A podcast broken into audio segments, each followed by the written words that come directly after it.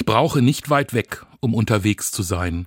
Ich setze mich einfach in meinen Sessel, zünde eine Kerze an und schließe die Augen.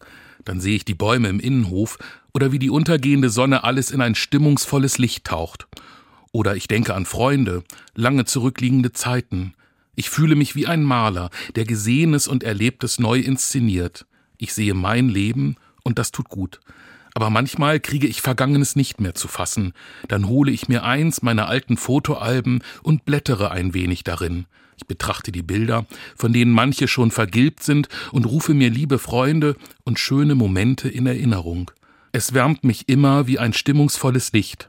Ich kann zu Hause oder unterwegs sein, aber immer fühle ich mich geborgen. Eine behütete Nacht wünscht Ihnen Sven Christio von der Evangelischen Zeitung.